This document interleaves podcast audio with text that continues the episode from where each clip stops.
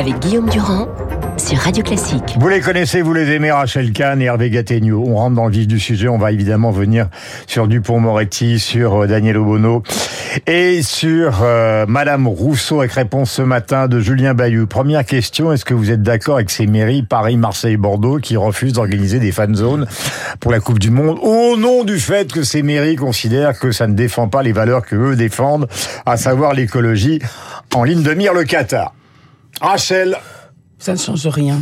C'est-à-dire que pour moi, c'est, enfin, se réveiller deux mois avant, c'est quand même de l'ordre de la démagogie. Après, je, je suppose que euh, ça limite les frais des municipalités, parce que l'organisation euh, des grands, la transmission des, fan zones, des la sécurité, la sécurité, et puis on sait très bien dans quel climat, sans mauvais jeu de mots, mmh. nous sommes, et mmh. ce climat d'insécurité, je pense que ça fait peur aux villes aussi. Mais pour moi, c'est vraiment quelque chose de totalement démagogique. Oui, mais donc ça veut dire peut-être Hervé quand même qu'il y a autour de ce mondial quelque chose qui risque de déraper.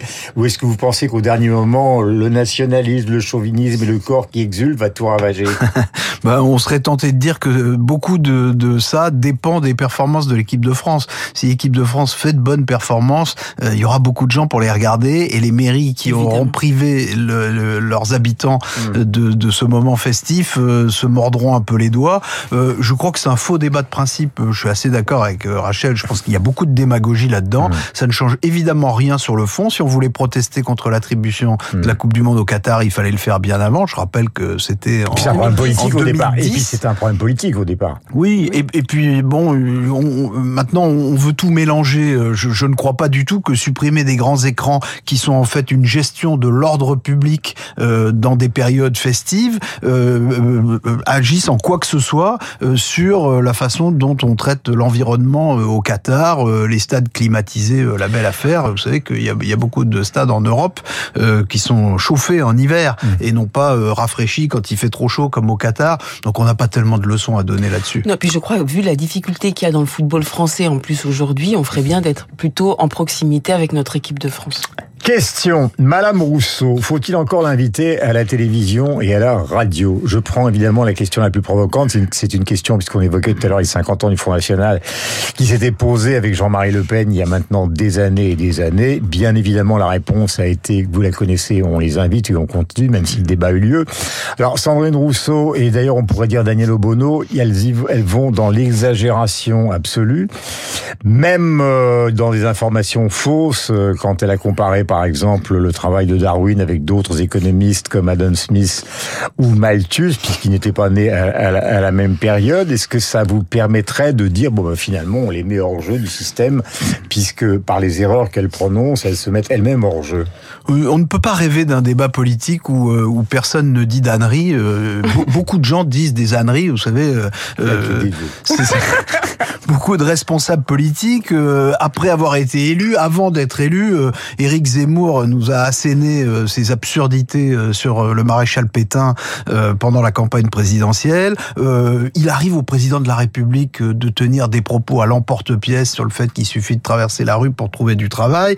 Il y a beaucoup de mélanchonistes qui disent que la dette publique, on n'a pas besoin de la rembourser. Donc, tout ça, c'est absurde. Néanmoins, ça fait partie du débat public parce que... il y a une différence entre l'idéologie et l'erreur patente. Non, mais vous savez, l'idéologie. Ou la vulgarité absolue. L'idéologie est partout. Alors la vulgarité, c'est encore autre chose, mais simplement, comme on, on, fête, David Abiker nous l'a rappelé tout à l'heure, euh, enfin, on fête, en tout cas, euh, on célèbre euh, au Rassemblement national l'anniversaire de la création de ce parti. Rappelons-nous que Jean-Marie Le Pen lui-même a prospéré dans le débat public de la même façon, c'est-à-dire par des provocations, par des mm. propos outranciers qui obligent les autres mm. interlocuteurs du débat public à se hmm. positionner par rapport à lui. C'est ce que fait Madame Rousseau. Je ne sais pas si elle le fait par sottise ou par calcul, ou peut-être euh, par moment les deux à la fois. Hmm. Euh, mais toujours est-il que on ne peut pas lui interdire le débat déjà entendu un député de la République dire mange tes morts, par exemple? Enfin, un député de la République, vous êtes quand même un journaliste expérimenté. Je disais ça pour mettre le borne tout à l'heure. Je ne dis pas pour tout le monde. Euh, c'est pas le cas de Rachel, qui a l'avantage d'être beaucoup plus fraîche que nous. Mais euh, c'est quand même, on, on est en train de franchir une étape je ne sais pas, Rachel, dans la dans la façon d'utiliser le vocabulaire quand on est euh, quand on est représentant de la représentant République. de la République, qui paraît être bizarre. Et d'ailleurs, sur tous les de, de les bancs de l'Assemblée, à part la France insoumise, tout le monde condamne ses propos. Exactement, mais de toute façon, par rapport au Front National, comparaison n'est pas raison. C'est-à-dire que c'est pas parce que Jean-Marie Le Pen, malheureusement, il était dans le débat public. Par ailleurs, il y avait des discussions comme quoi cette idéologie, ce parti était quand même aux antipodes des fondamentaux de notre Constitution. La manche tes morts, euh, les propos qu'elle a eu aussi euh, sur Charlie, euh, Daniel Obono, et puis toutes ces toutes ces conneries, je trouve notamment pour euh, notre jeunesse que c'est désastreux. Euh, euh, ce truc aussi de de soutenir le droit à la paresse, ben on le voit puisqu'elle c'est pas franchement des bourreaux de travail. Hein, Ah, c'est le droit à la paresse Euh, le- intellectuelle le pour Madame Rousseau. intellectuelle. De, en fait, finalement, quand on est représentant, ça veut, ça veut dire pour nos jeunes que lorsqu'on est représentant de la République, on peut dire tout ce qui nous passe par la tête. On fait un buzz Bah, à partir euh, du sur moment où il Twitter. y a, à partir du moment où les plateaux sont ouverts, Twitter est ouvert, etc., il n'y a plus de manière de sanctionner c'est ce ça. genre de Eh ben, propos. exactement, il n'y a plus de hiérarchie. D'ailleurs, C'est c'est pas ce que je souhaite. hein. Moi, si on me demandait mon avis, je dirais qu'après tout, il n'y a, aucune raison de ne pas les inviter, puisque ce sont des propos qu'elles tiennent, et je ne vois pas en quoi je me porterais en, en juge Oui, des mais, propos qui sont tenus par d'autres, si ce n'est qu'on peut les condamner. mais Non, mais non. là, c'est du sectarisme, c'est-à-dire que Laissez finir, Rachel. Euh, oui, s'il vous plaît, parce que non, non, mais c'est vrai. Moi, c'est c'est par rapport euh, vraiment à l'éducation. Lorsqu'on est euh, représentant de la République, c'est impossible de manger tes morts. Par ailleurs, il y a une dichotomie inouïe par rapport à ce qu'elles sont censées euh, défendre, notamment euh, la décolonisation, notamment déconstruire le mal blanc de plus de 50 ans. Elles sont là grâce à Jean-Luc Mélenchon. Moi, j'ai vu euh, Jean, Jean- j'ai vu Daniel Obono regarder Jean-Luc Mélenchon avec des yeux de l'amour. C'est bien un mal blanc de plus de 50 ans qui les a fabriqués. Donc déjà, c'est des incohérences et des conneries. Mais alors, mais est-ce qu'ils sont en train de s'autodétruire, comme le disait tout à l'heure euh, euh, euh, David Abiker bah, ils, Parce que ils sont ils sont en train de vivre Parce que à- de l'intérieur de, leur mouvement euh, ce qu'ils proposent à l'ensemble de la société, c'est-à-dire une hystérisation permanente du débat Bayou qui débouche sur des formes de tyrannie. non plus. Bayou dit, il s'agit de, à propos de Rousseau, on est en plein macartisme. C'est Oui. du féminisme qui se transforme en macartisme. Oui, il y a quelque chose de cet ordre-là. J'aime mieux le terme de sectarisme qui, qui recoupe bien leur façon de, de fonctionner. C'est-à-dire que ce sont des gens qui s'adressent à un petit public euh, très concentré, de gens qui sont d'accord avec eux. Sandrine Rousseau, elle ne parle pas pour vous ni pour moi. Elle n'essaye pour pas moi. de nous convaincre. Mais ça, elle ça, je vous le confirme. me elle concernant. essaye de s'adresser, elle essaie de s'adresser à des gens dont elle pense qu'ils forment une sorte de public captif pour elle. Et donc, de cette façon, elle est dans l'algorithmisation du monde. C'est-à-dire, on ne s'adresse qu'à des gens qui sont d'accord avec vous. Aujourd'hui, les médias sont pris à ce piège parce que si vous n'invitez pas Sandrine Rousseau sur les chaînes d'infos ou même sur les grandes chaînes généralistes, vous savez que de toute façon, elle parle en permanence sur les réseaux sociaux. Et donc, il y a dans les médias grand public une peur de passer à côté de quelque chose qui serait extrêmement vivace dans le reste Oui, de la et puis- société. Mais il y a une puis arrière-pensée qui est celle de l'audience. Tout le monde sait ça. Évidemment, c'est même scandale, plus le qu'une buzz, arrière-pensée. Et puis aussi, si on, leur- on les coupe d'audience, ça alimente leur victimocratie. Elles vont se poser en tant que victimes qui n'ont pas le droit à la parole. Euh, nous allons écouter maintenant l'avocat euh, du syndicat de la magistrature. Affaire Dupont-Moretti entre en scène Christophe Claire, qui est donc euh, l'avocat non seulement du syndicat de la magistrature, mais même de l'Union syndicale des magistrats. Le voici.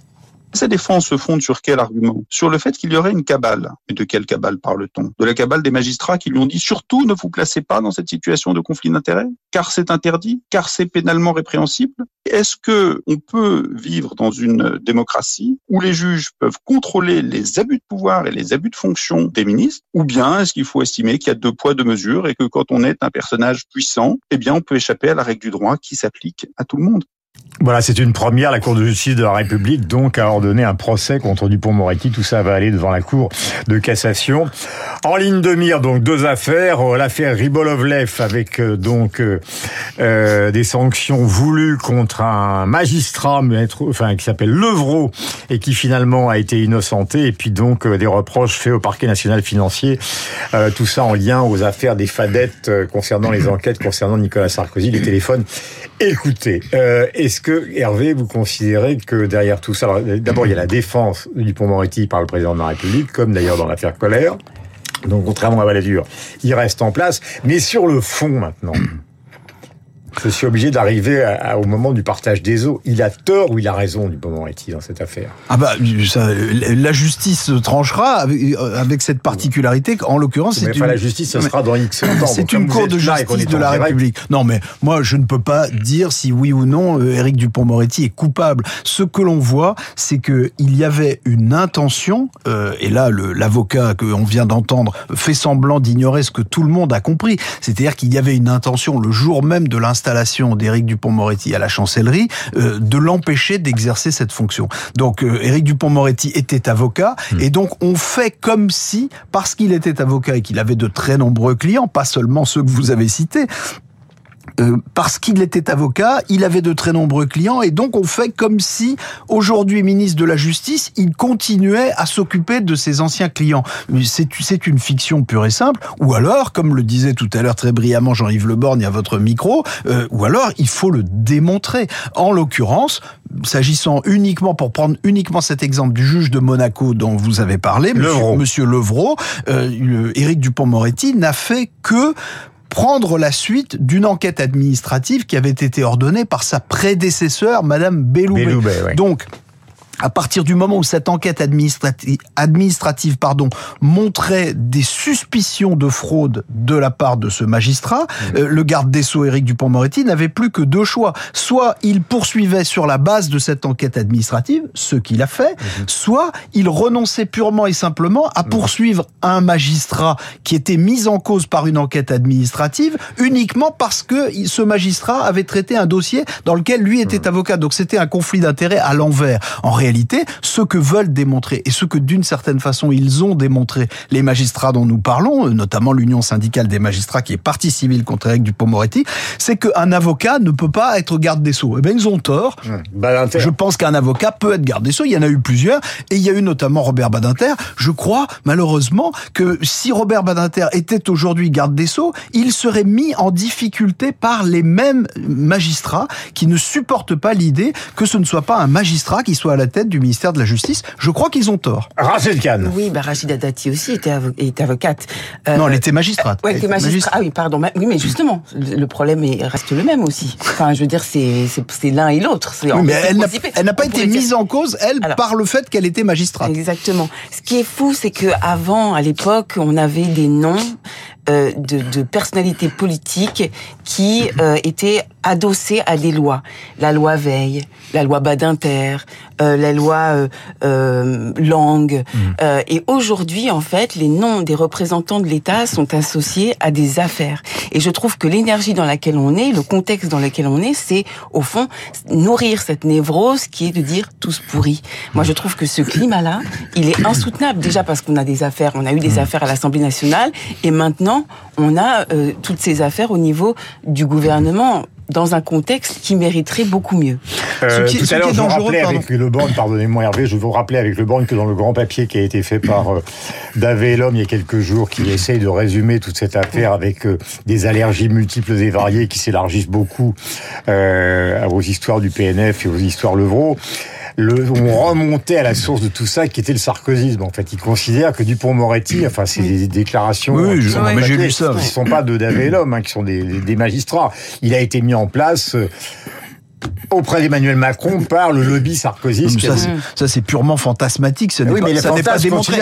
Ça, n'est aucunement démontré. Mais ils en sont persuadés. Bon, enfin, en tout cas, ils le disent. Peu importe. C'est peut-être un, argument qu'ils ont trouvé. Moi, je n'en sais rien. En tout cas, factuellement, c'est manifestement faux. Euh, personne ne, ne, peut considérer qu'Éric Dupont-Moretti était un proche de Nicolas Sarkozy. C'est absurde. Ah, ils le font passer par ce biais-là grâce au fait qu'il est, ami avec, son avocat. Ben Thierry Herzog n'est pas seulement l'avocat de Nicolas Sarkozy. C'est un grand avocat qui a énormément de clients, comme Éric Dupont-Moretti. Moi, ce qui me préoccupe le plus dans cette affaire, pour le dire en trois mots, c'est cette obsession de la démission. C'est-à-dire que l'avocat du syndicat de magistrats qu'on entendait tout à l'heure, il fait comme si tout, tout se passait normalement. Il y a une procédure judiciaire, il y a un, il y a un accusé, enfin un mise en examen, euh, bientôt prévenu, espère-t-il. Euh, la réalité, c'est que tous ces gens exigent la démission et donc bafouent le principe de présomption d'innocence. On fait un anachronisme quand on cite la jurisprudence Balladur. La jurisprudence Balladur qui faisait démissionner un ministre mis en examen remonte à une époque où le gouvernement avait autorité sur les parquets. Donc on faisait, on, donnait, on faisait primer la règle de séparation des pouvoirs par rapport à la présomption d'innocence. Aujourd'hui, il faut faire le contraire parce que la loi Taubira en 2013 a aboli la possibilité de donner des instructions au parquet. Donc il faut faire primer la présomption d'innocence. Un ministre qui est poursuivi est un ministre innocent. On verra s'il est condamné. Conclusion de Rachel, car il est 58 de oui, 8 heures. Oui, mais c'est vrai que notamment sur les réseaux sociaux, on voit toujours ce hashtag démission, démission, et qu'aujourd'hui ces affaires là que ce soit celle du, pont Moretti ou celle d'Alexis Colère, sont des sujets complexes qui doivent être analysés sur dossier et avec l'état de droit, nos principes fondamentaux. On est aujourd'hui dans une situation de feuilleton, de série, où les gens veulent alimenter justement euh, cette narration les plus euh, fantasmagoriques et je trouve que c'est absolument délétère pour la vie politique. Voilà, et je rappelle à Madame Rousseau que Adam Smith, qui est d'origine ou inspiration darwinienne, comme elle avait dit, est mort en 1790 alors que Darwin, lui, est né en 1809. Voilà, c'est un petit cours, mais comme elle est prof d'université, ça lui fait pas de mal.